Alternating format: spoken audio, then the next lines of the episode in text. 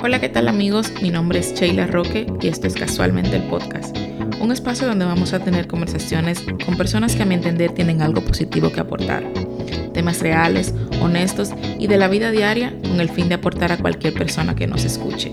Gracias por unirte, gracias por el apoyo y bienvenidos. Hola, ¿qué tal amigos? Nuestro invitado de hoy es una de las personas que soy fan, o sea, estoy en modo fan hoy, ahora mismo, no solo por su trabajo, sino por su forma de pensar y de actuar. Una persona desde que le comenté el proyecto me dio su apoyo y qué lindo poder contar con personas que incluso sin conocerte están dispuestas a apoyarte. Eh, estoy muy agradecida por su tiempo y me llena de orgullo tenerla aquí conmigo para que nos comente un poco de su historia y de la maravillosa labor que está haciendo ahora mismo con el turismo sostenible en República Dominicana. Con ustedes voy a hacer una fanfarria. Gary de Arriba, mejor conocido como Andariego. Hola Gary, ¿cómo estás? Hola, después de tan buen recibimiento, ahora me he puesto nervioso yo. Muchísimas gracias primero por, dar un espacio de tu podcast y por tomarlo en cuenta para conversar un poquito de nosotros. Sí. Eh, cuéntanos, mi esposo ahora preguntó de dónde es él, que estábamos haciendo la prueba. Cuéntanos de ti, de dónde eres, qué, qué cómo surge la idea de este proyecto, de dónde nace Andariego y por qué todo esto. Mira, yo soy hijo de una sureña, porque el papá de mi mamá es Tejimaní, provincia de Independencia, lo más profundo en el sur, eh, y de un cubano. Mi papá era de Cuba, de Santiago de Cuba, y mi mamá dominicana. Entonces yo soy eh, o lo mejor de los dos o lo peor de los dos. No estoy seguro, pero, pero soy la mezcla. Lo mejor, lo mejor. pero soy la mezcla. Y, y prácticamente Andariego es una plataforma que hemos creado para la promoción y el, y el apoyo y el desarrollo del turismo comunitario sostenible en República Dominicana. Tenemos aproximadamente 10 años casi trabajando con eso y iniciamos con un proyecto de televisión que era una serie de 12 episodios recorriendo los mejores destinos de República Dominicana y que fue evolucionando poco a poco y ocupando espacio en las diferentes plataformas de las redes sociales. Sí, y una pregunta antes de entrarnos en materia. ¿Tu apellido es de arriba? De arriba, sí mismo. Y me crié con ese apellido, es increíble. No, yo no entiendo porque en estos días, eh, cuando le dije a mi esposo, oh, mira, conseguí a Gary eh, para hacer el capítulo, que sé cuánto, y lo busca y te busca, me dice, Gary de arriba, y ese es su apellido. Y yo, yo pensando, yo digo, bueno, seguro por su casa había dos Gary, y él vivía arriba, y otro vivía abajo, y él le decían de arriba. Esa fue mi respuesta, porque nunca había oído ese apellido, pero cobra sentido que te dices que tu papá era de Cuba. Sí, aquí en el país habemos como tres. Está mi tío mío, una prima, eh, su hija, mi primo está viviendo en Miami ahora. Sabemos como tres o cuatro solamente, pero sí, ese es mi apellido, aguanté el bullying y estoy aquí todavía. Eh, eh, y vas a seguir. Sí, sí, voy a seguir. Pero no, mucha gente me pregunta si es, un, si es un nombre artístico. Yo digo que no, que yo no soy tan pariguayo para ponerme nombre artístico. Y ahora entrando un ching en materia, ¿qué es el turismo sostenible? Porque lo mencionaste que ese es eh, lo que se enfoca el proyecto de Andariego. En realidad, ¿qué es el turismo sostenible? Mira, eh, la última vez que me preguntaron eso, porque mucha gente me lo pregunta, yo me di cuenta de que en cada intervención yo doy una respuesta diferente. Obviamente relacionada, pero siempre diferente. ¿Por qué? Porque la respuesta a la pregunta de qué es el turismo sostenible realmente depende mucho del, punto de vista de la persona a quien se le pregunte. Porque la sostenibilidad es un círculo muy amplio. ¿Tú me entiendes? Entonces, para hablar de turismo sostenible, primero tenemos que empezar a hablar de sostenibilidad. Y, hay miles de definiciones de sostenibilidad y uno se puede ir por, la sostenibilidad económica, por la, por la ecológica, por la social y, y desvirtúa totalmente la respuesta. Pero yo estoy concentrado y voy a empezar hoy. Estoy concentrado en construir una respuesta eh, que siempre sea la misma. Y voy a empezar hoy contigo. Déjame ver si me sale. Y si alguien entiende que está mal, entonces que ellos mismos me respondan y me comenten o que te comenten a ti, tú me dices. Claro, me encanta decir, el conejillo de India, dale. claro, mira, buscando una respuesta a lo que es sostenibilidad, yo te podría decir que la sostenibilidad es la capacidad que tenemos nosotros de resolver nuestros problemas y nuestras necesidades sin necesidad de sacrificar la capacidad de resolver las necesidades de las ge- generaciones futuras. O sea, prácticamente es que nosotros podamos resolver nuestra vida sin necesidad de comernos los recursos de la próxima generación y sin necesidad de lastimar la posibilidad de que la próxima generación pueda resolver sus problemas. Entonces, partiendo de ahí, vámonos directamente a lo, a lo que es el turismo sostenible, porque se deriva de la sostenibilidad. Entonces, el turismo sostenible es súper amplio por eso digo que la respuesta puede variar dependiendo del enfoque de la persona que te esté respondiendo. El turismo sostenible es prácticamente un sistema turístico basado en los conceptos de la sostenibilidad. Dígase, que sea sostenible ecológicamente, o sea que el, el impacto de la actividad turística que se realice en ese lugar lo pueda soportar el medio ambiente, el medio ambiente de ese lugar en específico. Segundo, que sea económicamente sostenible, dígase que sea eh, viable de manera monetaria, o sea, que, dé beneficio, que funcione. Y tercero, que sea socialmente sostenible, y ese es el punto para mí más importante, y por eso siempre te digo que doy una respuesta diferente, porque usualmente la desvirtúo por esa área, que sea socialmente sostenible, o sea, que el impacto positivo de esta actividad beneficie a todos por igual. Entonces el turismo sostenible debe de ser rentable, ser consciente con el medio ambiente y sobre todo ser inclusivo y no dejar a nadie atrás.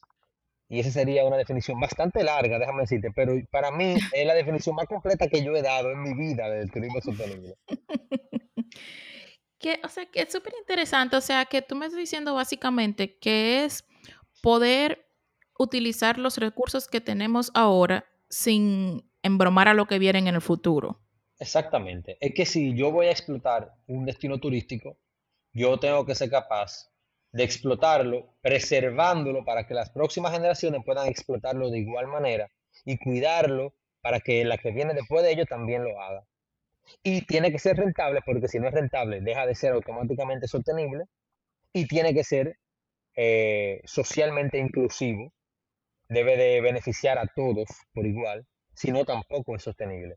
Por eso te digo que si yo soy una persona que me, que me tengo mucho interés por la comunidad, puedo desviar mi, mi respuesta al turismo sostenible a, a, mira, tiene que ser socialmente inclusivo las comunidades. Si soy un activista eh, medioambiental, me voy por lo medioambiental. Mira, tiene que ser eco- ecológico, tiene que ser respetuoso con el medio ambiente, tiene que ser sostenible medioambientalmente. Pero si soy una persona de negocio, te digo, mira, algo que debe de ser rentable, debe de producir dinero. Ok.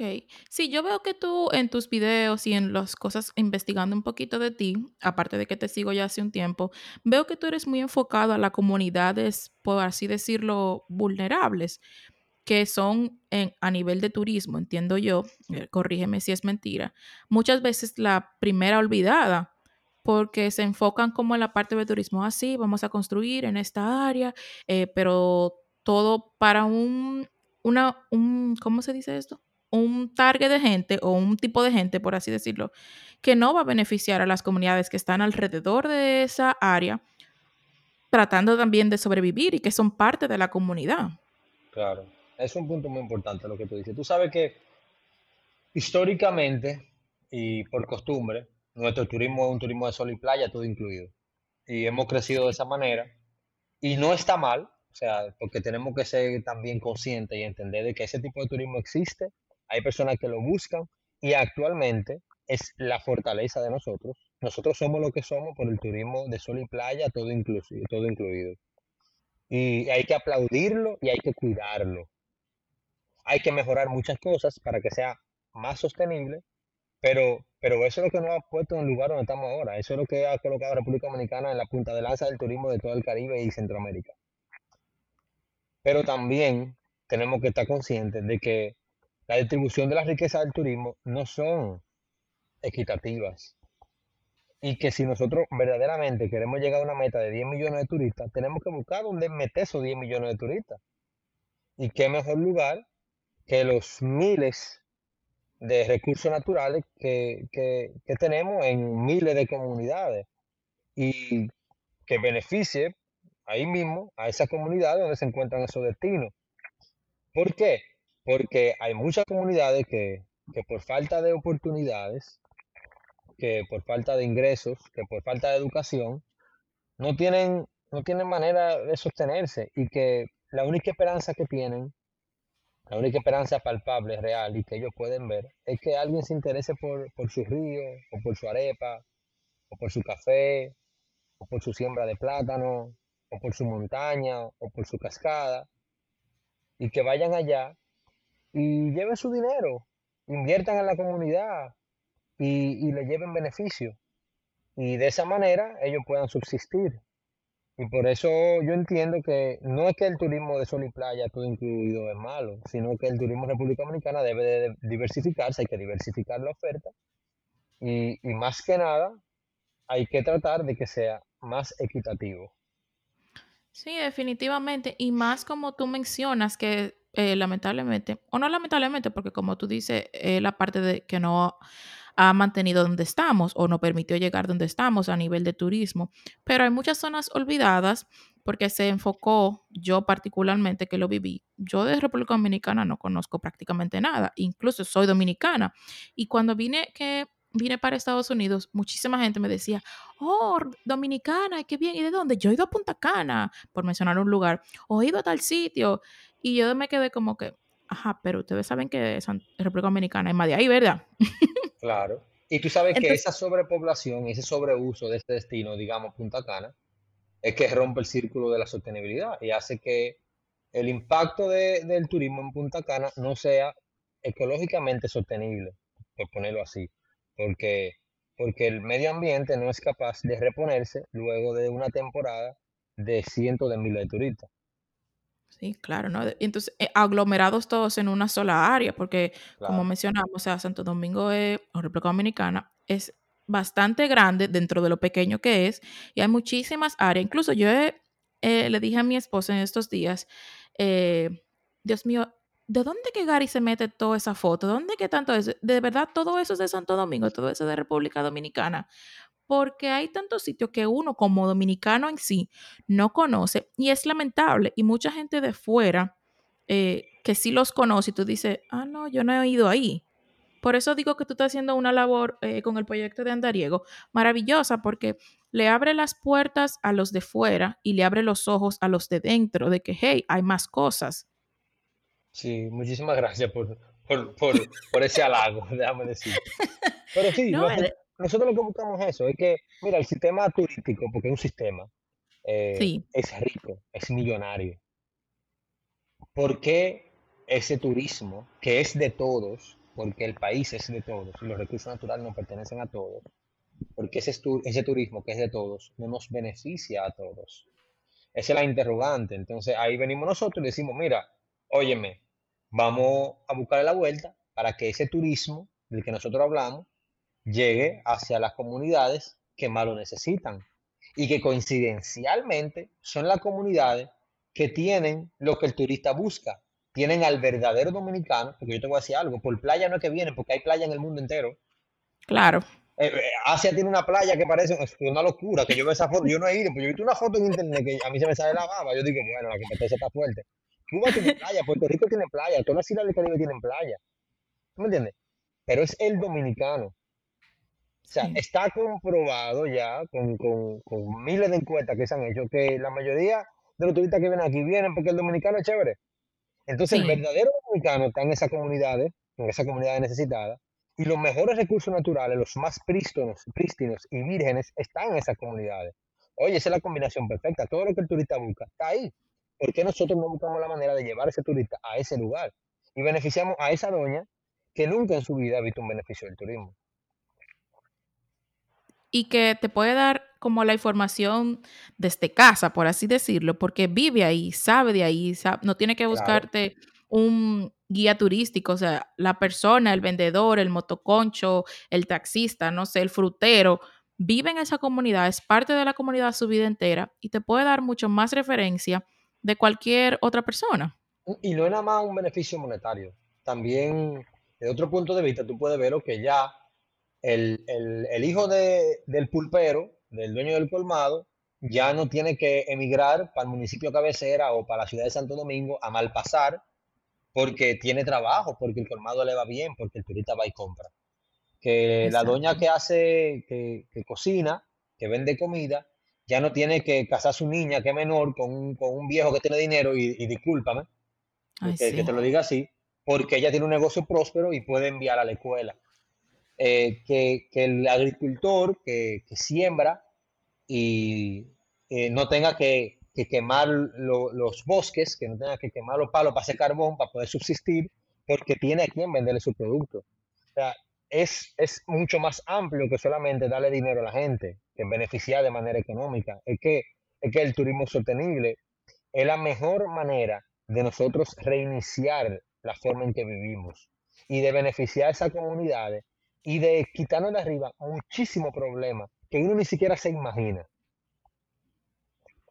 Sí, y a nivel psicológico eh, también, yo entiendo que eso aporta a las comunidades grandemente. Bueno, yo que estudié psicología, lo que tú me estás contando lo puedo ver reflejado ahí, porque esas personas que quizás dicen, tengo que irme de aquí, porque aquí no me va a ver nadie, yo quizás tengo un talento y no puedo aprovecharlo, yo cocino bueno y hago arepa y bicochito y Ajá. me tengo Soy que ir para... Exacto, me tengo que ir para otro lado porque aquí no voy a llegar a nada. Y eso radica obviamente en depresión, en ansiedad, en tristeza, en muchísimos otros factores también a nivel psicológico que hacen influencia directa en cómo esas personas viven y cómo se van a desarrollar, porque sienten que no son valorados por nadie y si no son, eh, por ponerte de una parte del país, pues nadie los quiere, nadie los piensa, nadie los toma en cuenta. Sí, es así. Y cuando tú le realzas el valor a esa comunidad y a lo atractivo que tiene, la gente de una vez dice, tú, tú, tú no ves cómo son los cibaeños de comparones. Ah, no, yo soy de Cibao, Sí, linda del Cibao. ¿Tú sabes cómo que sí. son? O cuando, son de Higüey, no, yo soy de Higüey, hermano, allá están las mejores playas, eso es Punta Cana.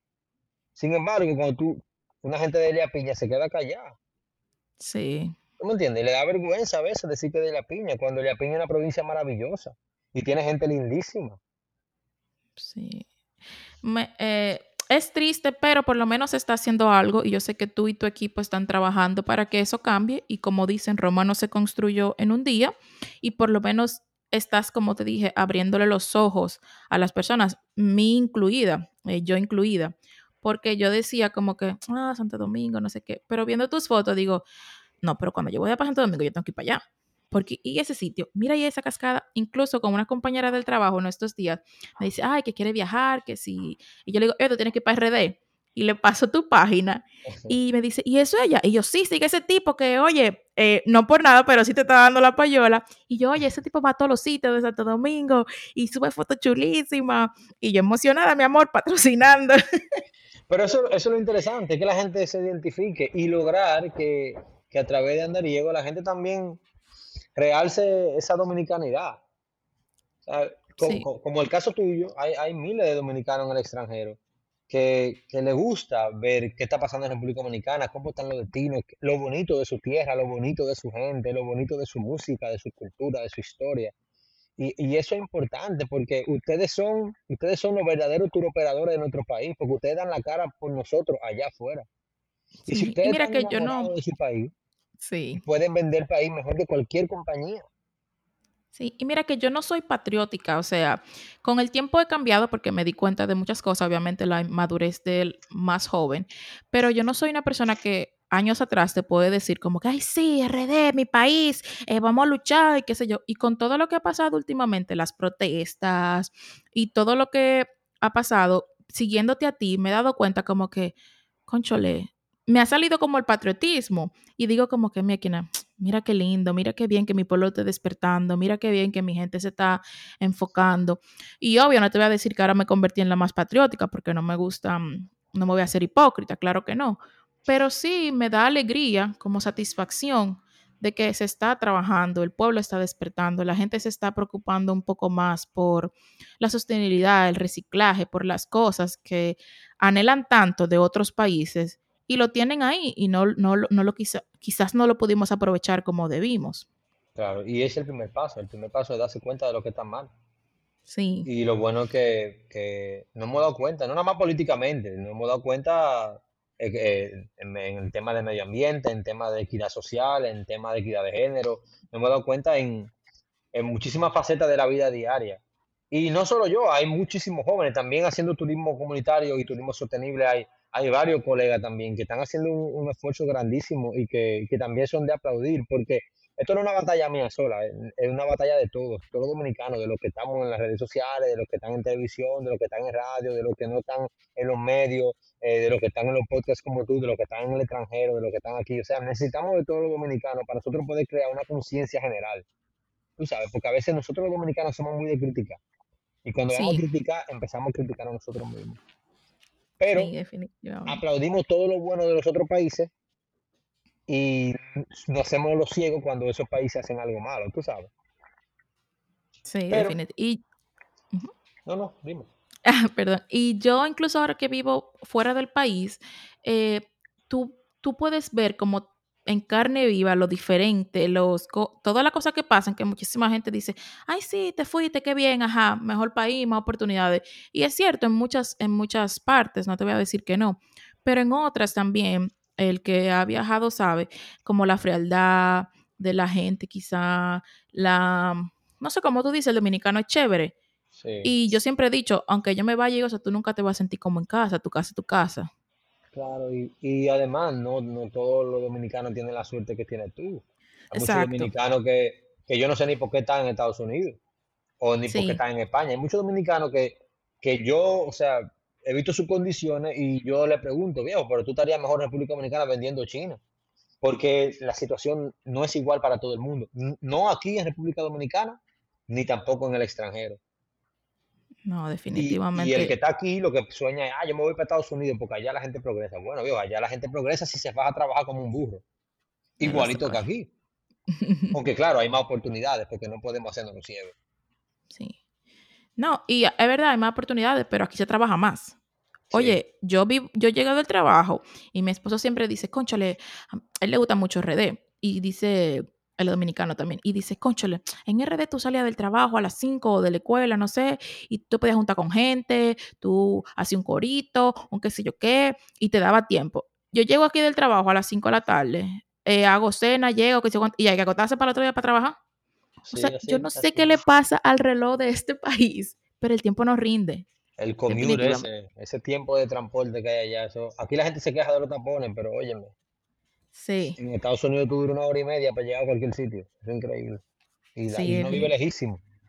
Sí, yo por suerte, donde he vivido no me ha pasado porque viví en, viví en Pensilvania y tú sabes que es como un campito Sí. y casi no hay gente, pues no había tapones, pero ahora vivo en Tampa, en Florida, y sí hay tapones y sí es como el contraste, como que, ay Dios mío, otra vez tapones, no. Oye, y, y la gente en Nueva York, en Nueva York, si hay gente en Nueva York que dura dos Ay, horas para llegar a su trabajo en un tren, ay, sí, no, no me hables de Nueva York, que yo tengo muchos sentimientos difíciles con esa ciudad. óyeme, dos horas para tú llegar a un destino, a tu Sí, trabajo, y después en la tarde dos horas más para tú llegar a tu casa. Tú duras cuatro horas del día montado en un tren, mirando para adelante, haciendo nada. O sea, eso es una locura. Yo no pudiera, sí, yo me vuelvo loco y empiezo a bucear. no, Nueva York es caótico, definitivamente. Eh, respetando a la gente que le gusta y que vive allá, ¿verdad? Porque ahora hay que hacer disclaimer claro por todo, pero No, no, tiene muchísimas cosas lindas. Nueva York es una ciudad maravillosa. A mí no me gusta. a mí tampoco, Yo para soy nada. campesino. Yo, de verdad, a mí la por mí la modernidad la pueden eliminar. Yo soy un campesino, mira. y A mí, a mí lo que me gusta es la tierra, la mata de guineo, los plátanos. A mí, a mí no me gusta todos esos edificios altos. Son muy lindos. Yo lo veo un día, me siento feliz, me tiro fotos, encantado, bellísimo. Pero yo no Pero lo puedo ya, ver, no lo puedo ver diario porque me da, me da, me da lo que es. te da lo que anda, como yo digo. Ajá. Bueno, ya es, ahí tú respondes un poquito a mi pregunta, porque la siguiente pregunta era, ¿por qué RD y no irte a viajar para otros países como mucha gente? Que yo veo a veces muchos blogueros eh, internacionales que van aquí, que van allí, y obviamente son mucho más famosos, tienen mucho más dinero, aunque imagino, lo poco que te conozco, no sé que no andas detrás de dinero, por lo menos lo que se ve. Pero ¿por qué no irte a otros países? Bueno, ya tú más o menos respondiste, pero... No, y te puedo decir, mira qué pasa. Tal vez si nosotros como andariego eh, hubiésemos decidido hacer este mismo trabajo visitando diferentes países, tal vez no hubiese ido mejor, porque usualmente ese tipo de trabajo es mu- mucho más viral cuando nadie es santo, nadie, ¿cómo es? Nadie es héroe en su propia tierra. Profeta en su tierra, Profeta profeta en su tierra. tierra. Dame, nadie es profeta en su tierra y, y tal vez si tú le traes un contenido a, a, por lo menos a los dominicanos de, de otro país que no es el de ellos, tal vez se interesen más, tal vez, tal vez no. Pero haciendo un ejercicio retrospectivo, contrale con tantos lugares bonitos en República Dominicana, ¿por qué yo voy a promover? No a viajar, porque no te voy a mentir, o sea, cada vez que yo tengo la oportunidad de coger un avión, irme para otro país, conocer algo diferente, algo nuevo y cambiar mi punto de vista de muchas cosas, yo lo hago. Yo he viajado mucho, pero ¿por qué tengo que promover el turismo al extranjero cuando aquí en este país hay tantos lugares para hacer turismo? Yo tal vez me puedo dar el lujo de decir, mira, yo voy a coger un avión y me voy mañana para Europa, pero la mayoría de los dominicanos no lo puede hacer, Sí, tú sabes. Y, y además de eso, si yo hago eso, es porque ya yo tengo el mes entero dando vueltas en República Dominicana. ¿Cómo yo voy a promover al dominicano que tiene 15 días de vacaciones al año? ¿Cómo yo le voy a decir que lo más chulo es irse para Europa o irse para Francia? Si yo lo que estoy promoviendo es la dominicanidad y quiero que este país progrese, no, mi hermano, si usted tiene 15 días, váyase por 5 para allá y quédese lo otro aquí y conozcan Agua, conozcan Neiva, conozca Provincia Independencia, suba al Pico Duarte, eh, impacte a esa familia, impacte a esas comunidades y hagamos que nuestro país se desarrolle. Aquí también tenemos muchísimas cosas bonitas. bastante. ¿Y qué podemos hacer? ¿Qué, qué es lo que más disfrutas de tu trabajo? ¿Qué es lo que Bueno, más te gusta de andariego? yo creo que lo que más me gusta a mí es el contacto con la gente. Tú sabes que, que obviamente con esto del COVID-19 estamos muy limitados, eso se ha eliminado Sí. totalmente, pero tú sabes lo chulo que tú llegas a la casa de una doña, comerte un buen dulce, darle un beso y un abrazo, agradeciéndole ese dulce, un dulce de coco, de coco tierno. Y tú sentir el calor de la gente, y tú sabes que esa comunidad te agradece porque, porque tal vez en algún momento alguien va ahí y va a comprar un dulce porque lo vio en tu programa.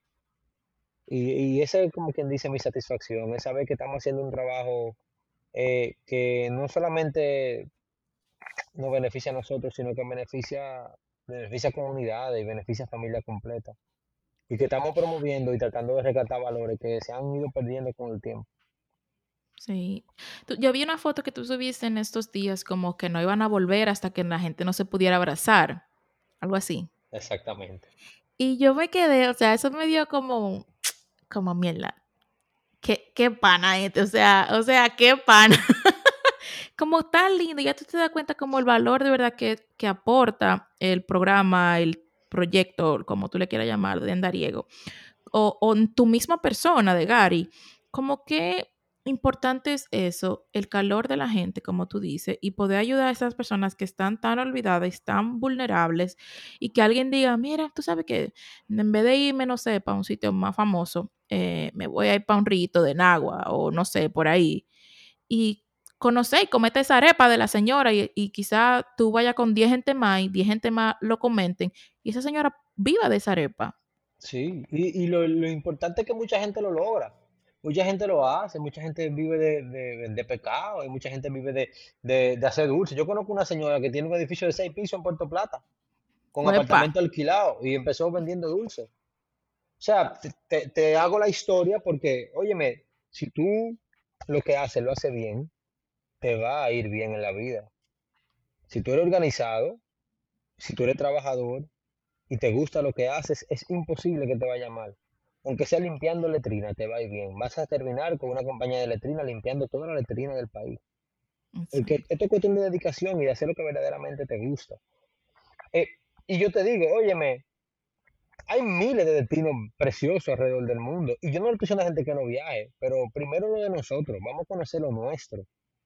Porque yo te, ¿por qué me da tanta curiosidad yo saber lo que hay eh, en los Alpes En un país que tú no hablas de, ni el idioma. Exactamente, yo quiero saber cómo, cómo son los Alpes suizos, pero tú no sabes cómo el Pico Duarte, viejo. Sube a tu Pico Duarte, que eso tú subes un fin de semana. Y después vete para todo el Suizo sin problema, para que tú tengas punto de comparación, porque muchos de nosotros vamos a los países y adoramos muchísimas cosas que aquí también la tenemos. Sí. ¿Y qué podemos hacer eh, nosotros como ciudadanos comunes, normales, para ayudar a ese turismo sostenible? Aparte de obviamente viajar y eso, pero dentro del país. Pero ¿qué más tú crees que podemos hacer?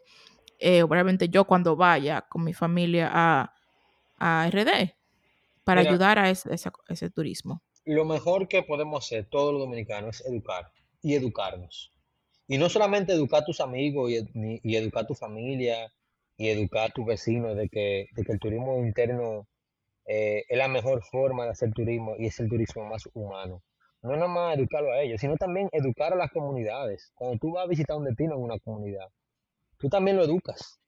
Tú también le, le muestras que, que ellos tienen una manera de vivir, tienen un futuro, preservando esos esos destinos que tú estás visitando eh, día a día. Tú sabes, si- cada vez que ellos ven que tú llegas con tu familia a un río, ellos dicen, contra, este río trae gente. Y fulana está vendiendo su yaniqueque. Y la doña está vendiendo su dulce. Este río hay que cuidarlo. Porque es un círculo vicioso positivo. ¿Tú me entiendes? Es como que yo voy con conciencia a disfrutar de un destino y esa conciencia yo la dejo en ese destino y la aprende el local y el local usa esa conciencia para cuidar ese destino para que otro turista con conciencia llegue nuevamente a ese destino y así sucesivamente se va repi- repitiendo el círculo infinitamente. Eso es lo más importante, no es solamente ir a un río por ir, porque tú vas a un río y haces una paila de espagueti y dejas toda la basura ahí y bota las sobras del espagueti en el río y hace un desastre, o va a la playa y mete la, camioneta en la arena y, y guaya goma y, y lava los motores en el río. Tú puedes hacer eso, pero no un turismo sostenible, no es un buen ejemplo, no es lo que nosotros queremos que el turista vea, no es lo que nosotros queremos que se desarrolle como, como imagen del turismo sostenible. Es viajar, pero viajar con conciencia, y mucho más en una época como la que estamos ahora.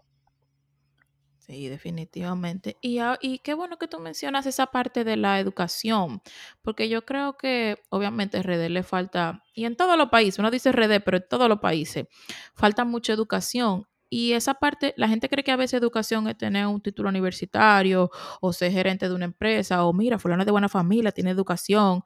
No, eso, cómo tú cuidas el medio ambiente, cómo tú cuidas lo que te rodean, cómo tú eh, te vuelves un ciudadano consciente, como tú dices, para que las próximas generaciones puedan disfrutar de eso que tú estás disfrutando ahora mismo. Porque, ¿por qué? Pues como tú dices, ¿por qué hay que ir a los sitios a dañar el entorno? Ay, qué chulo estaba este sitio. Ajá, pero ¿por qué lo fuiste a dañar? Y, y Va, está tan chulo. que, de que déjame escribir mi nombre en esta piedra. A mí me matar a la gente a veces. O sea, está tan chulo. Si es tan chulo, ¿por qué tú lo estás dañando para que otro no pueda disfrutar eso? Tú sabes que e- es muy lamentable y, y yo me he venido dando cuenta a través de los años de que esos valores y esa educación familiar, porque mi abuela nunca fue a ninguna universidad y ni siquiera terminó la escuela, pero, pero que tenía mi abuela cuando estaba viva y esa generación, esos valores y esa educación familiar se ha perdido, no existe. Yo no sé en qué punto de, del desarrollo de nuestra sociedad nosotros dejamos atrás la educación familiar, dejamos atrás los valores. A veces yo siento como que a la gente no le importa nada. Sí, Y, y en lo que me levanta el ánimo y me da esperanza es que en esos pueblos yo todavía encuentro gente que tiene, que tienen esos valores. Gente que, que mañana no tienen que comer, pero de la comida de hoy le dan a su vecino. Gente que tal vez le entra agua en el techo de su casa cuando están durmiendo en la noche, pero que vive feliz. Gente que cocina en un fogón y tú lo ves contento. Y a uno cuando se le ve el gas en la casa, se, se, se le pega todo el cabello a la cabeza. Entonces, eso a mí me da mucha esperanza, pero también me, me hace entender que tenemos que trabajar muy duro para recuperar esos valores. Y más importante que todo es que tenemos que lograr que los buenos valores, que los valores positivos, que la dominicanidad que nuestra cultura se ponga de moda. así como se pone de moda el dembow y la mala palabra y, y la guayadera y todo eso, tenemos que buscar la manera de que se vuelva, a- vuelva no, que, que se ponga de moda, se pongan de moda esos valores, que se ponga de moda la educación familiar, que se pongan de moda la buena costumbre, que se pongan de moda la dominicanidad, lo que nos hace dominicanos, nuestra cultura, nuestro merengue, la educación, la sonrisa, la bachata, eh, nuestra alegría, que eso vuelva a ponerse de moda, el acento con la I del Cibao, la R del sur, que todo eso vuelva a ponerse de moda para que la gente lo adopte y lo reaprenda, porque si no, vamos a seguir siendo un estado fallido. ¿Y tú crees que eso se debe un poco a la modernización, a, tanto a lo rápido que va el mundo, a las redes, a la comunicación, a, lo la inmediatez que hay ahora mismo, que ya la gente no se preocupa por mirarte a los ojos y decirte, pásame eso, ay, mira, gracias, o por favor, por ponerte un ejemplo simple de educaciones de palabra de, de educación. Eh, ¿Tú crees que se ha perdido por esa razón o cuál tú crees otra razón que se han perdido esos valores de lo que vale tú mencionas? Sí, yo creo que, número uno, la globalización, así como tú dices, y el modernismo y el consumismo, y esta interconexión que tenemos a través de las redes sociales y, y de todas las otras plataformas digitales, tienen a la gente un poco loca y desubicada. Sí, no, no, es verdad, porque Sí. El ser humano nunca copia lo bueno. Y no es algo que está pasando solamente en República Dominicana, eso pasa en muchísimos países, señores, hay una desconstrucción de los valores. Eh, eh, nos ponemos a ver un rapero que está tirando cuarto en un Ferrari con, con tres mujeres bailando en tanga y ya nosotros creemos que eso es, que eso es positivo y que eso es, eso es ser exitoso. Vemos el tipo lo logró. que él lo logró, vemos un millonario en, en- en un Rolls Royce viviendo la vida y cuando viene a ver eso tú lo veiste en Instagram, pero ese tipo cuando viene a ver todo eso apretado y es el chofer de ese carro. Y, y eso, eso le abre los ojos a la gente y, y hace que la gente quiera demasiada cosa, pero demasiado rápido y con muy poco esfuerzo. Yo me río mucho porque yo estaba viendo una vez un, un, un TED Talk ahí en YouTube y Soy era un fan de los TikTok, soy fan. yo lo veo todo, yo lo veo tanto que a veces me meto en uno que son un disparate tan grande. Yo me quedo, ¿y cómo yo caí en esto? Eh, pero estaba viendo uno de un señor japonés, no me acuerdo el nombre, y él decía, mira, en Japón nosotros hacemos planes de negocio a 20 y 25 años. Y yo me quedé pensando, yo, wow, si ese tipo por un negocio hoy y está esperando ver beneficios, ser rico o, o tener ganancia jugosa, eh, eh, eh, grande de ese negocio en 20 o 25 años. Aquí un dominicano pone una barbería y al mes ya quiere estar comprando un carro. Sí, ¿Tú sabes lo que es eso? O sea, no, hermano, yo con 15 cerquillos al día y yo me puedo comprar mi motor. No, así no. Queremos todo demasiado rápido y queremos todo con, con muy poco esfuerzo. Y, y eso viene porque estamos viendo, estamos in- infectados de tanta información, de tanto lujo y de, y de, de una vida vacía y de una vida de- de consumismo. Y yo no estoy en contra del consumismo, yo lo que estoy en contra es en que nuestros patrones de conducta cambien porque, porque estemos viendo cosas que no son reales y que no son positivas.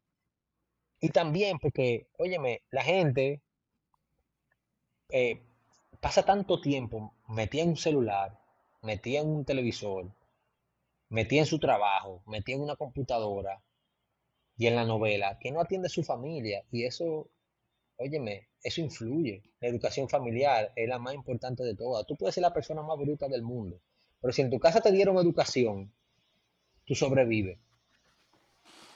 sí. Mira, por ejemplo, en mi caso, en mi casa somos cuatro, mamá y papi, mi hermana y yo, que es más grande que yo. Y todos los domingos, después que llegábamos de misa, había que sentarse a comer en la mesa. No importa si mi hermana y yo estábamos peleadas, si mi mamá me echó un boche, si mi papá no quiere comer, cualquier cosa, había que comer los cuatro juntos. O sea, eso no era de que, que, que, ay, que yo no quiero, porque era el único día, porque mis padres trabajaban en la semana, nosotras en el colegio, y mi papá trabajaba los sábados, o sea que nunca estábamos los cuatro, solo los domingos. Y cuando yo me casé, que me mudé y vine para acá y eso, yo compré una mesa en mi casa. Solo somos mi esposo y yo. Y como que en un momento él me dijo como que, ¿y para qué tú vas a comprar una mesa de seis sillas? Gracias. Sí, nada más somos nosotros dos y no sé qué. Y yo le dije, es que a mí me gusta comer en la mesa. O sea, porque en la mesa tú te sientas, verle la cara al otro, come más despacio, le dices, hey, ¿cómo te fue? Y está buena la comida. Y mira, se te quedó salada. Frente a la televisión o frente a... O mami no me deja comer en los cuartos. En los cuartos en mi casa no se comía porque los cuartos son para dormir. Digo mi madre. Bueno, en mi casa. Entonces, o sea, y yo igual soy con mi esposo, le dice, ay, vamos a comer. No, en los cuartos no se come. Eso trae cucaracha y bicho y no. y es eso. Entonces, esos son los valores que también yo entiendo que había que, como tú mencionas, que hay que retomar, porque la gente está tan acostumbrada ahora mismo. Y ojo, no estamos diciendo para que no digan, Gary Che la dijeron tal cosa. No, no es que estamos en contra de que usted tenga su celular y que usted tenga sus redes, porque obviamente nosotros la tenemos también. Uh. Y del consumismo, pero es para que tú vas a tener 30 pares, por ponerte un ejemplo tonto, de zapatos, si tú eres uno solo.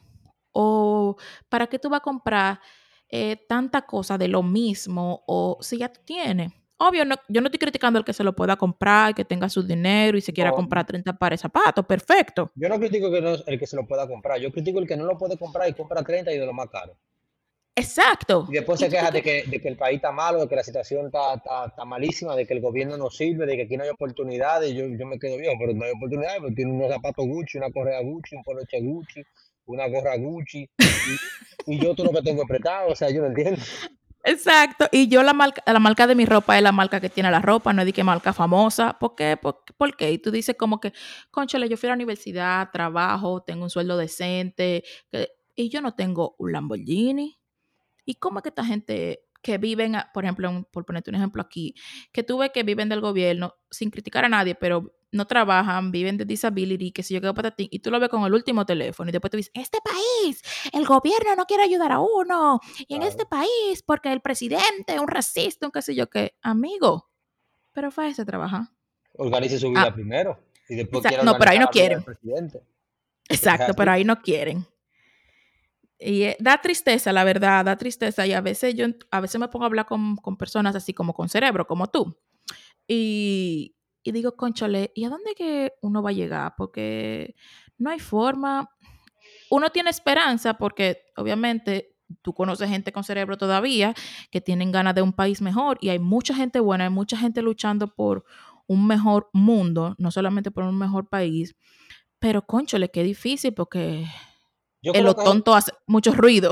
Claro, pero yo creo que se va a rescatar porque si tú te fijas, hoy hay más gente con conciencia que hace tres años. Sí, no, definitivamente sí. Ya hay más gente con conciencia. Ya, ya, ya hoy yo te puedo decir, mira, eh, hay más gente con conciencia y en algún momento volver a la realidad y volver a las buenas costumbres se tiene que poner de moda porque esa es la lucha para el bien común y todo el mundo quiere estar bien.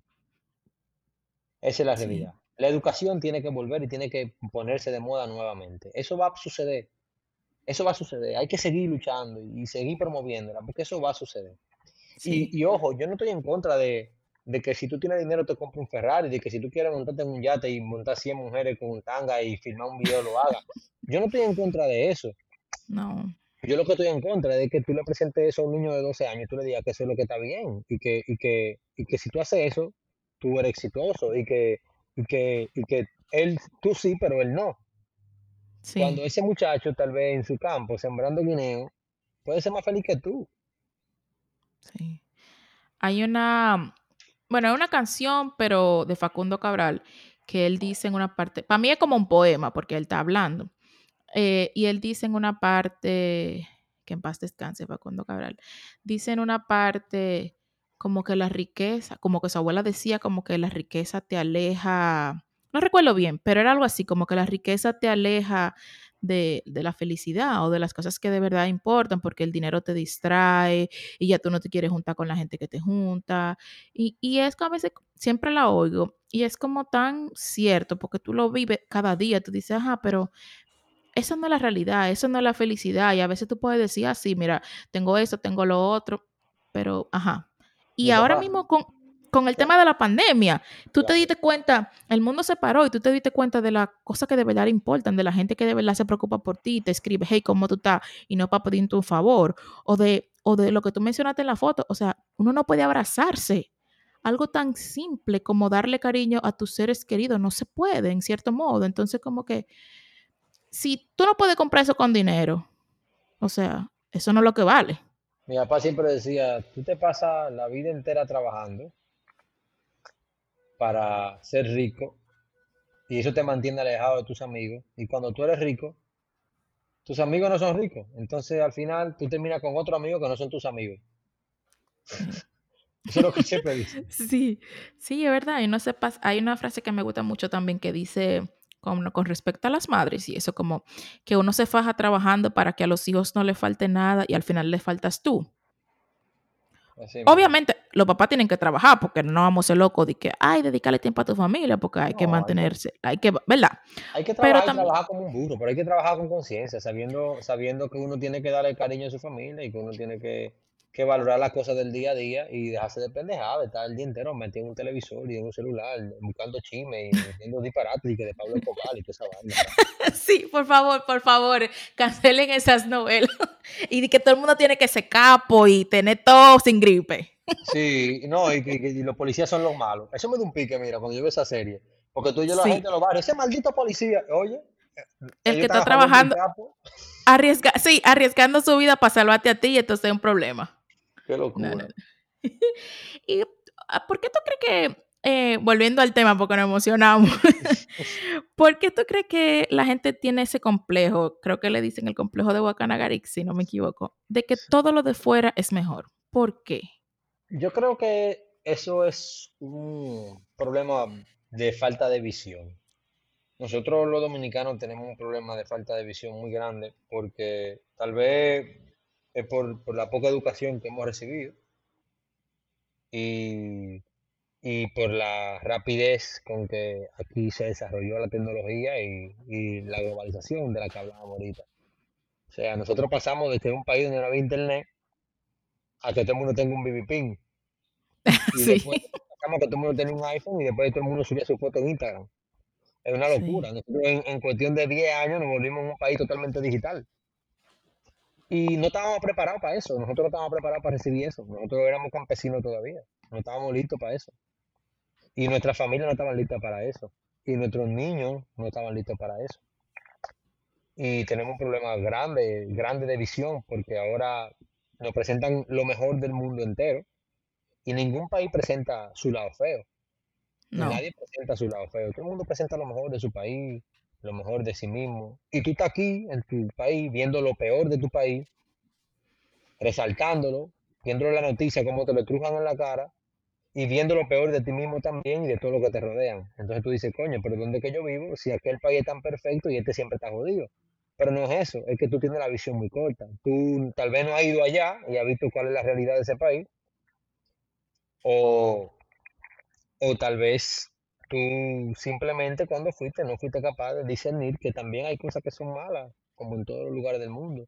Y eso pasa también con los productos. Tú ves una persona, va, tú al supermercado y están vendiendo un chocolate Hershey's y un chocolate dominicano y compran el Hershey's porque es americano. Y, sí, y cuando viene a veces Hershey's lo hicieron con un cacao de aquí, sí, pero el de allá es mejor. Y es más sí, caro. defini- sí, mucho más. Pero yo creo que es un problema más de educación y de visión y de no ver más allá de la cosa. Tú compras una ropa de marca y tú dices, oye, yo voy a comprar un poloche Nike o Adidas.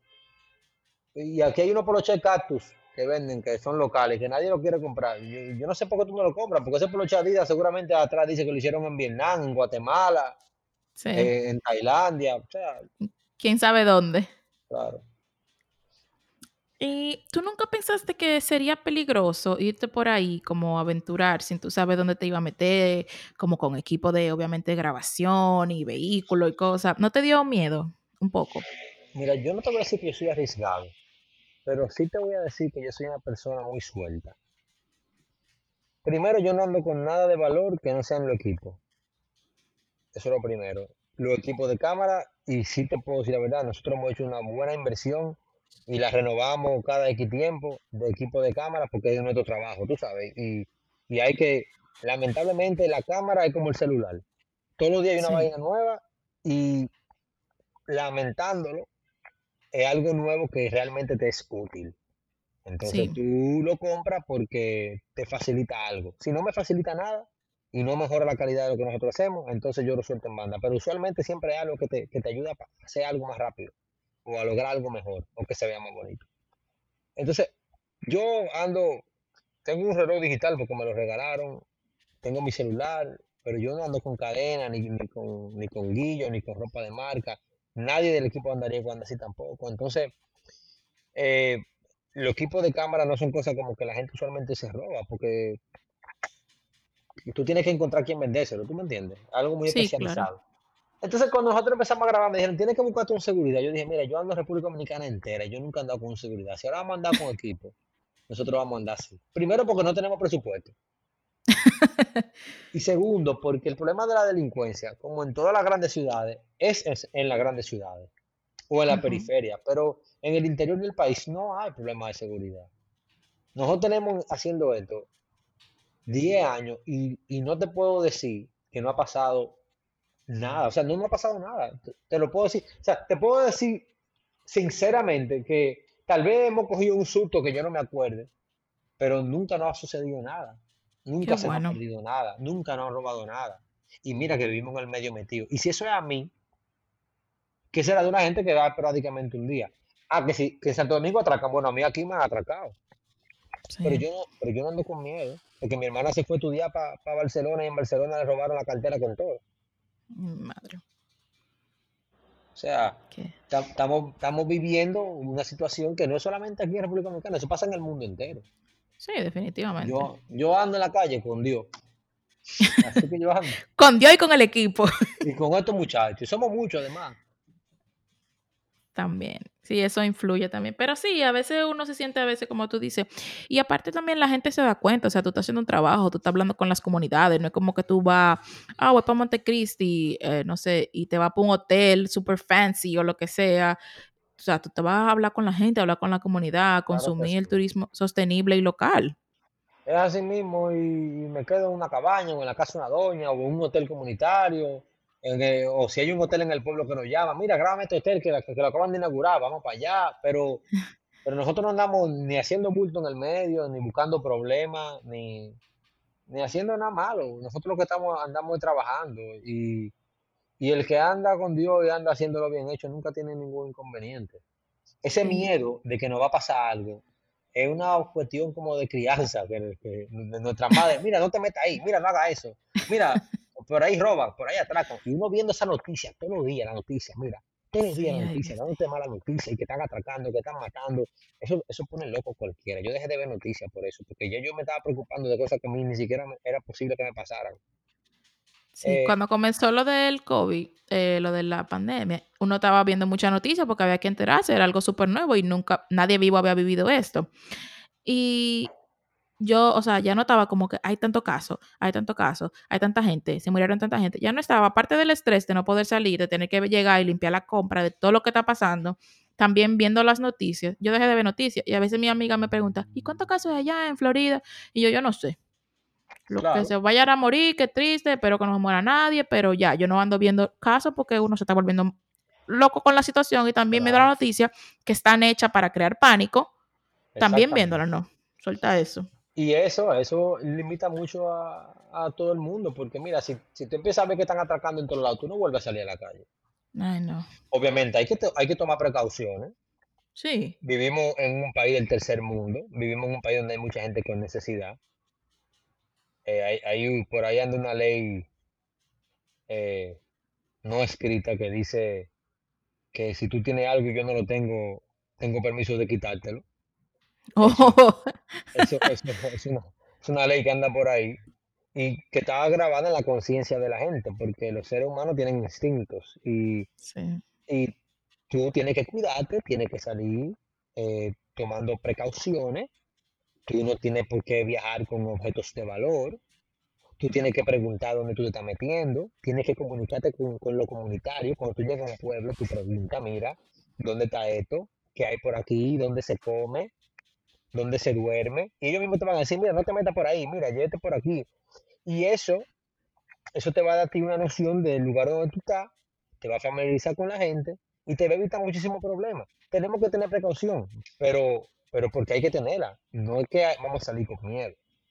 Sí. Eso te iba a preguntar que cuando ustedes viajan, ¿de dónde se quedan? O sea, ¿el equipo cuenta con un presupuesto para un hotel o se quedan así como tú dices, donde una señora, donde un amigo, donde sea? ¿Dónde, dónde se queda el equipo de andariego? Mira, pasa de todo. Nos hemos quedado en casa de gente que nos rimamos ahí. Nos hemos quedado, somos bastantes, tú sabes, a veces somos, somos seis, siete, ocho, dependiendo de- del capítulo. Eh, pero a veces no cabemos y nosotros tratamos de dormir siempre en el mismo lugar porque tenemos que transferir material en la noche, preparar, cargar batería para otro día, planificarnos. Entonces, usualmente, si la casa donde estamos no es muy grande, nos quedamos en un hotel.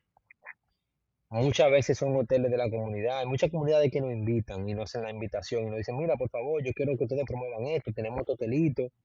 Y a veces mm, nosotros vamos a ese hotel y no tenemos que pagar nada, pagamos la comida, el desayuno y nos dejan el hospedaje.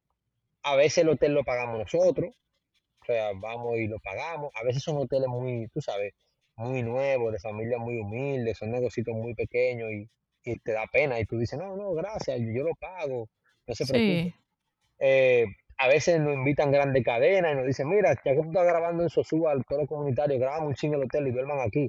Y tú vas y duermes en un hotelazo, eso pasa también. A veces dormimos en los parques nacionales, en casa de campaña.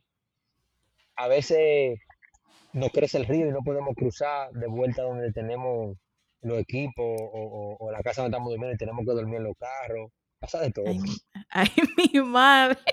pasa O de sea todo. que, o sea que tú literalmente duermes donde te caiga la noche, por así decirlo. Yo estoy, yo estoy que duermo está parado. Usualmente tenemos planificado el lugar donde vamos a dormir antes de llegar, porque Sí, Andariego, nosotros hacemos dos viajes, uno de, de scouting, para asegurarnos de que los destinos estén, estén, estén limpios, eh, estén bonitos, de que los contactos que nosotros podamos conseguir sean contactos acertados, sean gente que verdaderamente pueda llevarte a ese destino. Eh, vamos a conseguir quien nos cocine, quien, quien nos haga el dulce. eh, y luego entonces vamos el equipo completo. A eso nada más vamos dos. Y luego vamos entonces el equipo completo a hacer la filmación como si no hubiésemos ido nunca, pero la realidad es que ya fuimos. wow, poner un trabajazo entonces, porque a veces son sitios lejos. Yo he visto que tú te has ido para todos lados y como ir, investigar y volver y asegurarte que todo esté bien. Es un mega trabajo, o sea que tú no andas simplemente de que aquí chileando, bañándome en el río, como tú sabes en las fotos. Es un mega trabajo, man. La gente ve eso y la gente cree que yo me baño en el río. Yo entro, grabamos, terminamos, salgo, me seco, me pongo otra ropa y sigo adelante. Yo no duro ni dos minutos en el río. Eso es lo más Ay, difícil mi. de andariego, es eso, mira, que tú no, tú disfrutas muy poco de esos destinos que tú filmas. Sí, y qué triste. Tú- entonces, ¿tú crees que eso es lo más difícil de hacer tu, de tu trabajo, de que no puedes disfrutar? Bueno, esa es una de las cosas más difíciles. Eh, lo, lo otro que, que también es muy difícil es que Andariego es un proyecto que aunque yo no quiera, por más que uno escatime precios, eh, sale caro. Sabes, sale caro porque somos siete, ocho personas comiendo, desayuno, comida y cena, dos vehículos gastando combustible. El, el crew de Andariego, somos amigos todos, pero como somos amigos, yo tengo que ser lo suficientemente considerado para saber que le tengo que pagar a todo el mundo. Eh, y son muy buenos profesionales, que no te voy a decir que me cobran, que me cobran lo que cobrarían a otros, pero yo les pago lo justo, porque si no, entonces este proyecto no vale la pena, si yo ni siquiera puedo pagarle a, a mis compañeros Claro. que se dedican a eso. Eh, hay que muchas veces pagar hotel, hay que, que muchas veces eh, comprar equipos, se nos dañan micrófonos, se nos cae la cámara en el agua. O sea, salir en televisión nacional no es gratis. La gente cree que tú vas al canal y le enseñas un CD de tu programa y te lo pone, no es así. Nosotros tenemos que pagar un espacio y es muy caro y hablamos de millones de pesos. Wow. Entonces, lo más difícil es tú poder lograr la cantidad de patrocinadores que tú necesitas para tú poder hacer tu programa. Nosotros tenemos una ley. Si cubrimos los gastos, filmamos, aunque no sobre un peso.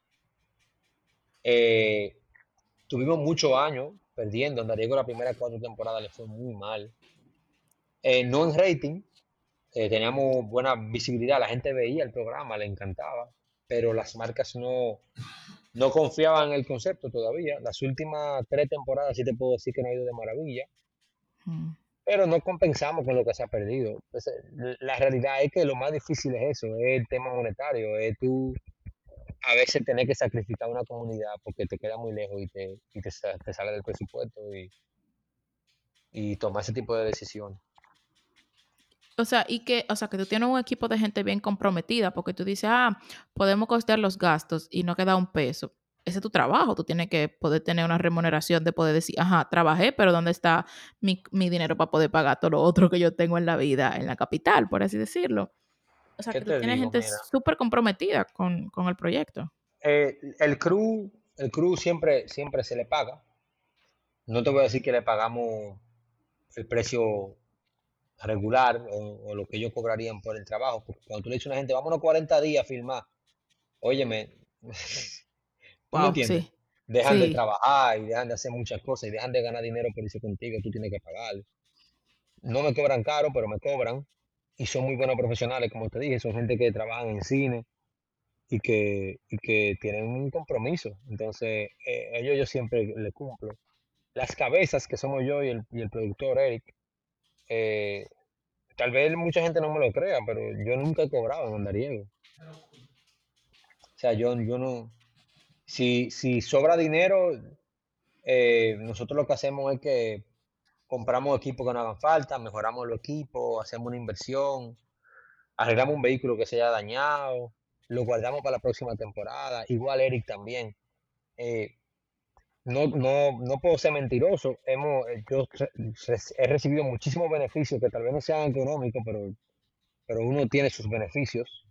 O sea, claro. qué sé yo, tal vez me regalen, tal vez yo tengo mucho tiempo que no compre ropa, ni zapatos, eso no, no puedo, no puedo hablar mentira.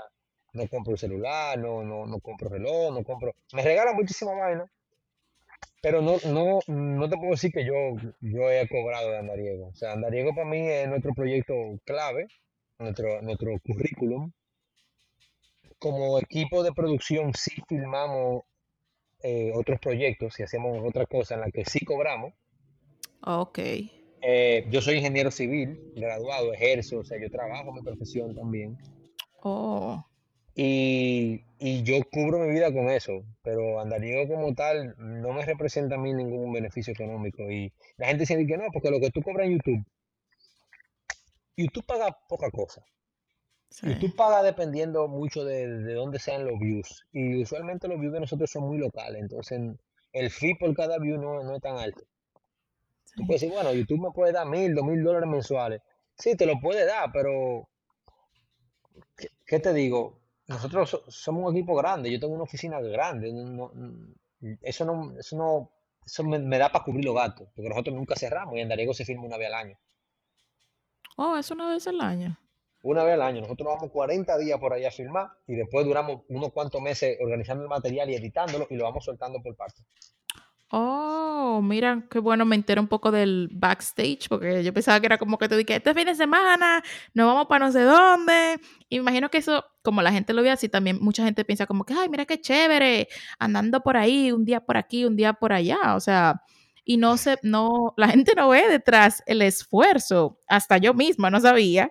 Y es No, la como gente cree que que, yo vivo de vacaciones. sí, Sí, es- ese Instagram, ese es el problema de las redes sociales. la- ah, yo quiero vivir esta vida. Pero tú no sabes lo que es sí. esta vida, mijo. Sí, no, definitivamente. Y, o sea, y te iba, o sea, no te iba a preguntar, pero qué bueno que lo menciona. Yo te iba a decir cuando tú me estabas diciendo como que no, que eso no me deja como dinero para mí, que yo no he cobrado yo. ¿Y cómo tú te sustentas? Porque volviendo a lo mismo, yo veo que tú vives andando y yo, oh, Mira, ¿cómo que no nosotros, te sustentas? nosotros viajamos mucho, o sea, aunque no sea filmar, viajamos mucho para hacer scouting y nos mantenemos en constante contacto con la comunidad. Y, y muchas veces nos piden favores, me dicen, mira, Gary, eh, tenemos una ruta nueva, ven, por favor, eh, hazte una foto y promuévenosla. Y yo voy y se la promuevo, tú sabes, de manera voluntaria y de manera gratuita. Voy, me paso el día allá, o me quedo una semana, me quedo un día. eh, pero, pero a filmar como tal, andariego, nosotros vamos 40 días consecutivos, filmamos todo el material y volvemos de nuevo. Pero sí, o sea, yo viajo mucho durante el año. Mínimo salgo de la ciudad dos veces a la semana, mínimo. Yo, yo sigo Dos, perdón, convencida, dos veces, dos veces al mes, perdón.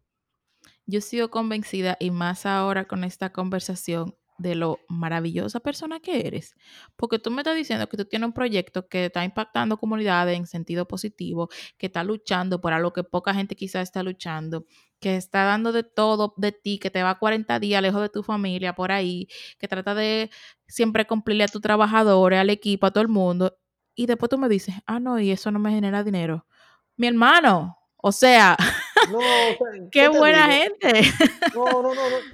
No, no es por buena gente, es que, óyeme, es como te dije, eh, gracias a Dios tengo otra fuente de ingreso. Sí, Y como Andariego no empezó como lo que es Andariego hoy en día, yo nunca, pues, las, las primeras temporadas de Andariego, nosotros teníamos que poner dinero. Y, y mucho, o sea, nosotros trabajamos un año entero para poder filmar la segunda temporada de Andariego, de lo mal que nos fue en la primera temporada. O sea, literalmente, te estoy diciendo, perdimos mucho dinero. Nosotros las primeras tres temporadas de perdimos millones de pesos. wow. con el sueño de lograr un proyecto que sea sostenible en el tiempo, económicamente sostenible y que, y que pueda promover esos destinos, porque yo no quería que se acabara, porque la gente lo veía. Lo que teníamos un problema era porque no podíamos conseguir la cantidad de patrocinio que necesitábamos para mantener el programa. Porque el concepto, la gente, hay que dejarse de vaina. Hace par de años nadie pensaba en, en- en coger una mochila e irse a viajar por República Dominicana, ni nadie pensaba en acampar en ningún lado. La gente no estaba en eso. La gente lo que estaba en el resort. Eso es ahora una moda, no que la impuse yo, sino que es una tendencia mundial. Y Sí, nosotros dio la coincidencia de que nosotros caímos en el momento exacto, en el lugar exacto. Y la marca dijeron, ay, esto está de moda, vamos a apoyarlo. Entonces ahora nos ha ido de maravilla, pero, pero nunca cobré. Entonces nunca cobré. Ahora que tal vez si sobra dinero tratamos de recuperar lo que ya perdimos, tratamos de comprar equipo, eh, cubrimos con nuestro personal. eh, en lo que generamos YouTube nosotros lo usamos prácticamente para mantener la oficina abierta. eh, nunca cerramos para los costos operativos, pero un sueldo de Gary, de que Gary andaría un cheque por andariego, eso nunca ay, mi Y, y tampoco, no, ojalá que exista, ojalá que sí, pero no es mi prioridad en este momento. Sí, Yo no, yo no soy una persona que gasta mucho dinero, ni soy una persona que necesita de muchas cosas. Yo, gracias a Dios, tengo todas mis necesidades cubiertas y, y tengo mi, mi profesión, y mi trabajo y, y poco o mucho puedo sobrevivir con eso. sí, y se ve realmente el, lo poco que he conocido hoy, lo poco que hemos hablado, se ve que tú no andas detrás como del dinero y de la fama y de todo lo otro que quizás estén buscando otras personas. ¿Tú te consideras un influencer, Gary? Bueno, ¿qué te digo?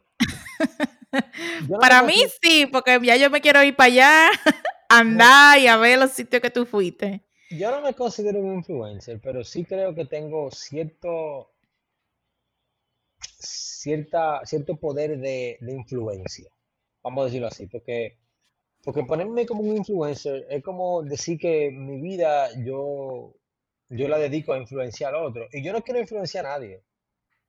Yo lo que quiero es aportar un granito de arena en, en, en un mar de problemas que hay en este país. Yo quiero aportar mi granito de arena para que esos problemas se resuelvan desde el área que yo manejo mejor, que es el turismo comunitario, el turismo sostenible. Yo no, yo no quiero influenciar a nadie. Yo lo que sí quiero es motivar a la gente a que no que haga lo que yo hago, pero a que conozca su destino y a que viaje con conciencia y a que entienda de que, de que las cosas que nos hacen verdaderamente dominicanos son cosas que son, que están bien, son cosas chulas, son cosas bonitas, son cosas que valen la pena eh, resaltarlas y promoverlas. Pero no un influencer como tal, porque, porque eso de que de influencer, eso, yo no sé ni, ni, ni qué es lo que hacen esa gente. No, y que realmente se ha gastado la palabra, se ha trillado, se ha usado de más porque todo el mundo quiere serlo. Y lo que de verdad lo son, no se quieren poner el título porque los que los, se lo ponen no están influyendo en nada, Sí, y pero estamos, ya, eh, estamos encasillados todos en ese mismo nombre. O sea, cuando los influencers, ahí están los influencers de turismo. Yo, sí, Yo digo, está bien, pues yo no voy a discutir con nadie, pero yo me, me quedo pensando, yo esa jodida palabra tan fea, no podía poner otro nombre. O sea, yo me sí, siento como un porque dictador. Sí, porque realmente viene de la, como de la palabra de influir, poder hacer cambiar eh, algo en nosotros, una conducta o qué sé yo, llevarlo de un punto A a un punto B. Pero yo creo que sí, por lo menos de los buenos, si eres, por, aunque no te consideres, porque como te dije, o sea, yo no soy una persona para nada patriótica y siguiendo tu contenido, se ha despertado en mí eso y yo estoy loca que pase todo esto para irme a hacer turismo, a turismo interno, para RD. Eso está bien, tú me entiendes. Es bueno saberlo, es bueno saberlo, Sí. no es conocerlo, déjame decirte. Porque uno se Sí. siente como un anuncio. Sí. Sí, ¿y tú crees que se te acaben los lugares por visitar en RD? Mira, yo creo que no, si tú supieras, porque yo he visitado toda la provincia varias veces. Yo le he dado la vuelta al país como dos veces o, o tres veces. Me refiero a que toda la provincia y toda la provincia de nuevo y, y mucho más. Muchas provincias que yo he ido 10, 10, 15 veces. Wow. Tenemos muchos años, tú sabes, haciendo esto. Pero en cada provincia hay varios municipios y yo no, te podría decir que estoy cerca de conocer todos los municipios, pero me faltan todavía algunos. No llevo esa cuenta, pues en verdad no, no, no me interesa, para mí eso no es un logro. Pero en cada municipio hay diferentes destinos. Hay un río nuevo, hay una cascada nueva, hay un negocio nuevo de una señora tal vez que, que, que hace pata de hoja, por ponerte un ejemplo. Eh, hay un señor que vende maíz de tamarindo. Eh, en tal lugar hay un agricultor que tiene un tour de, un agrotour de turismo eh, por sendero agro- eh, eh, de, agricultura, de plantas, esto mismo, sendero agrícola. Eh, a veces en, en un pueblito cualquiera inauguran un nuevo hotel ecológico o un hospedaje comunitario y tú vas y lo visitas. Yo creo que, que todo lo contrario, que según el turismo comunitario y el turismo sostenible vaya creciendo, el abanico de posibilidades de lugares que nosotros podamos visitar va a ir creciendo. Y por eso necesitamos que, que los demás influencers de turismo eh, trabajen, hagan su trabajo, al igual que nosotros, y que motiven a que más personas hagan, hagan, hagan el trabajo que nosotros estamos haciendo. Porque yo espero y le ruego a, a Dios de que en algún momento haya tanto destino y que el país esté tan desarrollado en ese sentido, en, en- en el tema de turismo comunitario, turismo ecológico, turismo sostenible, que esté tan desarrollado de que, de que en cada provincia haya mil destinos, 60 hoteles, 70 ríos descubiertos, 50 cascadas, mil doñas que vendan arepas, y que todos juntos podamos hacer el trabajo de promover esos destinos. O sea que yo creo que no, yo creo que es todo lo contrario.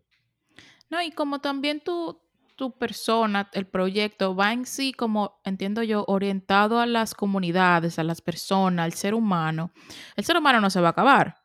Y como así como tú dices, va a haber personas nuevas y quizás tú volviste, tú fuiste hace 10 años a un sitio y ese niño que tú dejaste 10, 10 años, hoy él tiene un colmado en la esquina.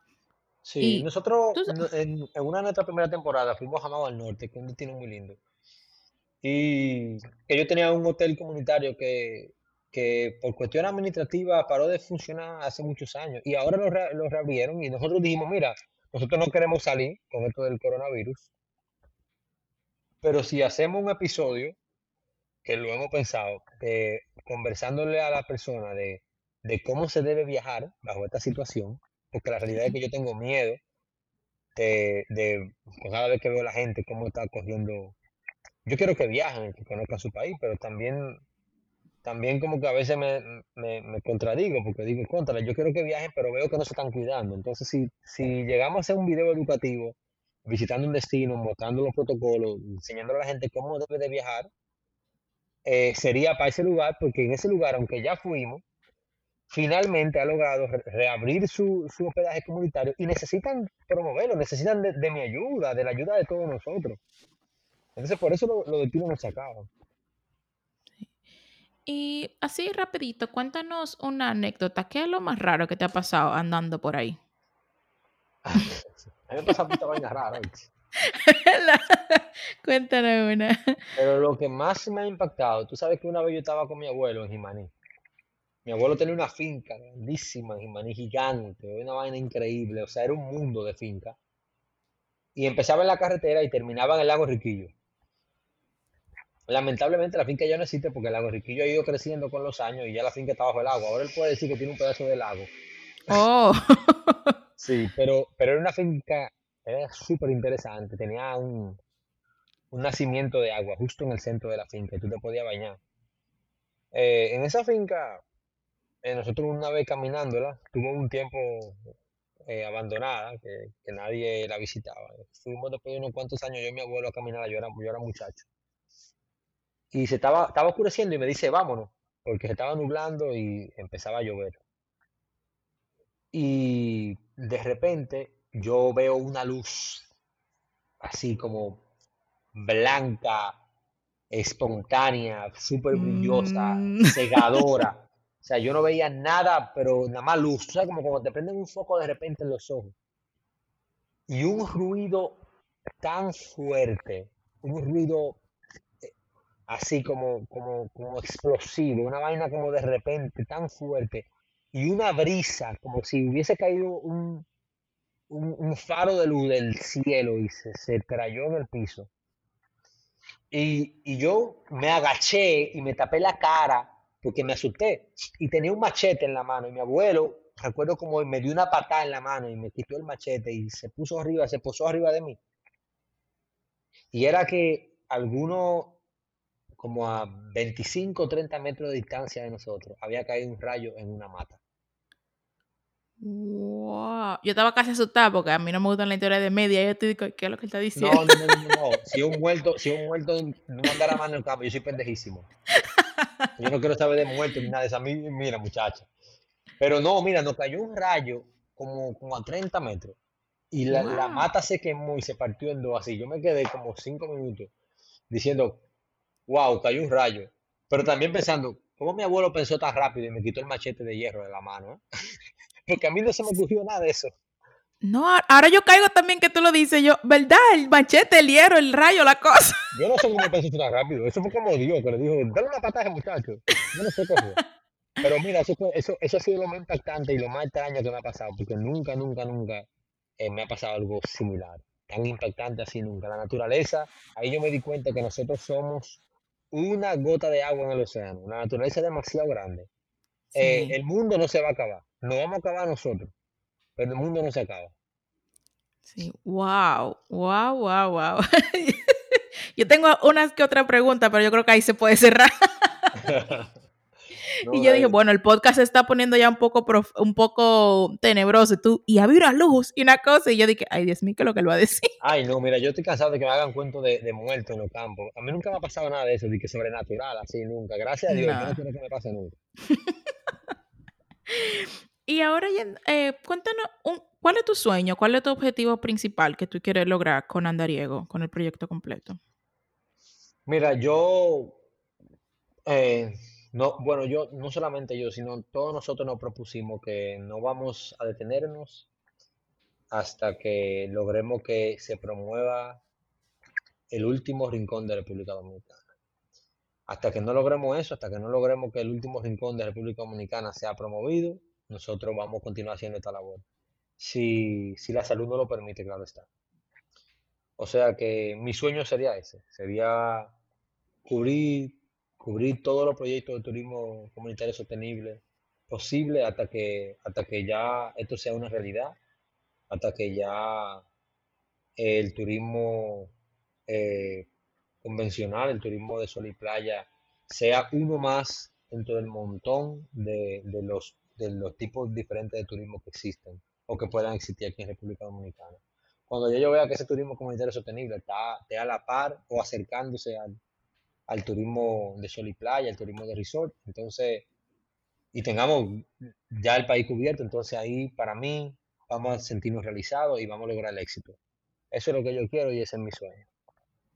Qué lindo, de verdad. Y, y sí, está, obviamente, otra vez más confirmo como que el proyecto va encaminado a eso, a, a, rescatar la humanidad como tú dices, la dominicanidad de, de los dominicanos, obviamente, y a, rescatar lo lindo que es y lo rico que es República Dominicana, que mucha gente quizá, mm, no, no sé el por ciento, porque obviamente no, nada de eso, pero mm, una gran mayoría de la persona que vive allá, y me incluyo todos los años que viví, mi vida entera, yo nada más tengo dos años que vine, eh, y tengo 30, eh, como que darse cuenta de todo lo que tenemos allá. Y volvemos a lo mismo, no es que no viajen, pero, concho, le date cuenta todo lo que tú tienes dentro de tu patio, como dicen, dentro de tu misma casa, que es bonito explorar y que al final le va a dar beneficio a todos, a todos. República Dominicana tiene los 48 mil kilómetros cuadrados más diversos del mundo. Aquí tiene playas, río, cascada, desierto, frío, calor, montaña, planicie, llanura, mango, yuca, batata, yautía, fresa, pera, manzana. Es una locura de país. Sí. Y no, y cosas que no se dan en, muchísimos otros países que la gente admira y dicen, ah, está el sitio, sí, pero en muchísimos otros países no se dan por el, por el mismo clima y allá está. Yo fui a Los Ángeles y me comí un aguacate. Yo le dije que me dio aguacate, yo, y, y este aguacate, tú no sabes con aguacate, amigo. Están tan perdidos en este país. ¿Qué es esto que tú me has dado? Bueno, yo creo que como Florida es un poquito es así como medio tropicaloso, me ha tocado buenos aguacates, pero no, no, eso no es lo mismo, no es lo mismo. No, allá en, Florida lo que hay unos uno plátanos grandísimos, yo no sé dónde es que los sacan, que parecen como Sí, sí, nosotros compramos un sitio aquí los plátanos y es como que, mira, pero mira estos plátanos, sí, de verdad. Mi papá vivió sus últimos años allá en Miami y cada vez que yo veía esos plátanos, yo decía, oye, ¿y estos plátanos? ¿Estos plátanos le inyectan algo raro? Porque esto no puede ser. Y ya voy cerrando un ching, porque siempre me gusta, aunque este capítulo ha sido muy humano, eh, pero me gusta darle un toque así como más personal eh, a finalizar el capítulo. Dime a alguien que tú admiras y por qué. A mi mamá. A mi mamá. Yo admiro mucho a mi mamá porque mi mamá nació en un barrio, en el barrio 27 de febrero, la Loma del Chivo, aquí en Santo Domingo. Es hija de un jimanicero, Lolo Díaz, mi abuelo, que que lo que era músico en la banda de música cuando Trujillo, tú te puedes imaginar, o sea, era un, guardia cualquiera tocando clarinete y saxofón. Y mi madre, habiendo nacido en un barrio pobre, eh, estudió, llegó a ser médico, eh, una mujer de, grandes logros. No te puedo decir que, que pasamos juntos eh, todo el tiempo que quisimos, está viva, no está muerta. Sino que trabajaba tanto que, yo pasaba más tiempo con mi abuela que con ella eh, durante mis primeros años, pero eh, siempre fue una mujer muy atenta y, y todo lo que mi madre logró, lo logró pensando en sus hijos y en dar a nosotros la mejor educación y el mejor futuro. Y para mí, eh, ojalá que yo pueda partir de donde estoy hoy y, y, lograr ese, ese crecimiento que logró mi madre del punto donde ella estaba hacia, hacia no sé dónde, hacia hasta donde me lleve, pero yo no quisiera como que me pase la vida por encima y yo no haber logrado crecer por lo menos lo que mi madre logró.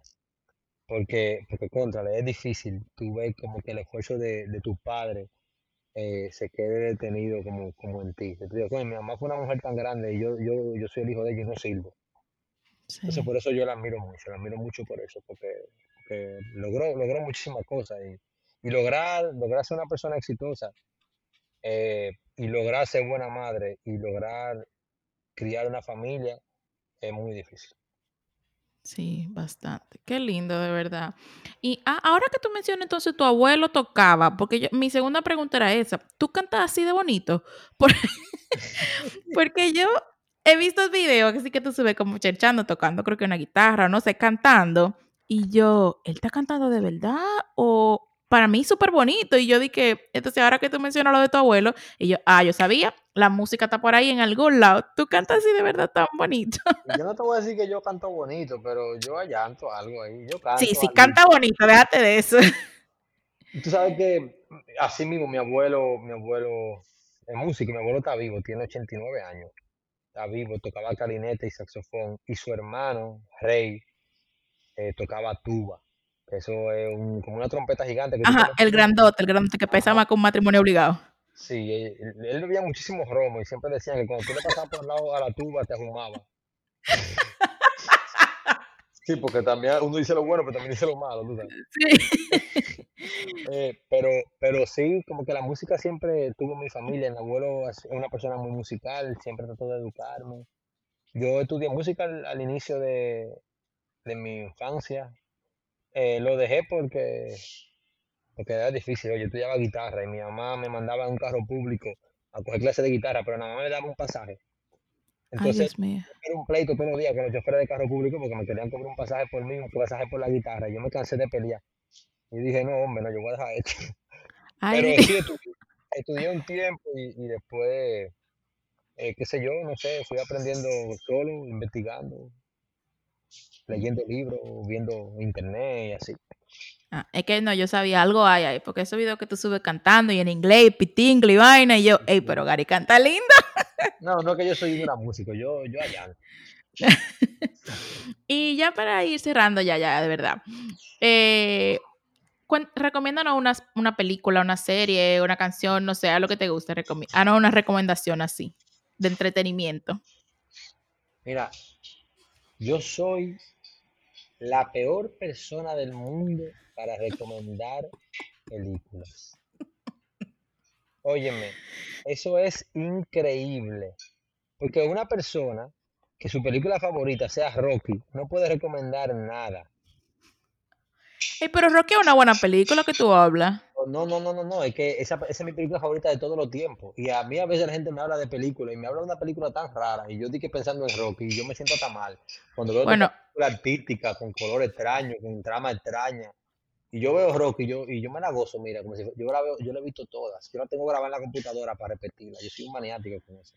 Bueno, mi película favorita es Forrest Gump, del año de la cometa. Y yo la veo, yo no veo televisión, pero si la prendo y están dando Forrest Gump en cualquier canal, que de eso que repiten mucho la, película, yo la voy a ver. Y, y, cuando él dice Jenny, por donde sea que vaya, y estoy yo viendo Forrest Gump, olvídate. Entonces, eh, yo te voy a decir algo, Forrest Gump es una, es una, es una verdadera película. Es que, que demasiado. O sea, tú quieres acción, ahí está Forrest Gump en la guerra. Tú quieres amor, ahí está Forrest Gump cayendo la Jenny. Tú quieres reconocimiento, le dan una medalla. Tú quieres tiro, le dan un tiro. O sea, Forrest Gump es Forrest Gump. Ay, mi madre, eso sí es verdad. Debo decir que sí. Debo decir bueno, pues tu recomendación entonces sería Rocky. El que no haya visto Rocky, vaya a ver a Rocky. Sí, una película para mí, para mí sería, sería Rocky. Yo creo que esa es mi película favorita y, yo ni siquiera sé por qué, pero, pero como que Rocky pasa tanto trabajo y al final lo logra. Sí. Yo me siento identificado con él. y ya. De... una canción. Es muy difícil eso, pero tal vez. Sí, yo veo que tú siempre subes canciones, como así, como una onda, como un vibe como acústico, como un vibe como chilling, como no sé.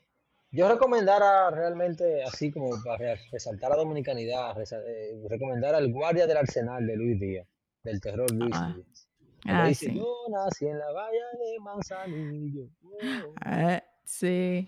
Yo la recomendaría porque es una buena entrada a ese merengue alternativo que tiene muchísimos años eh, rodando aquí en República Dominicana, pero como que nunca se puede exportar, nunca puede salir de aquí, no sé por qué. Pero, pero sí, es una buena recomendación, creo yo. Muy buena, de verdad.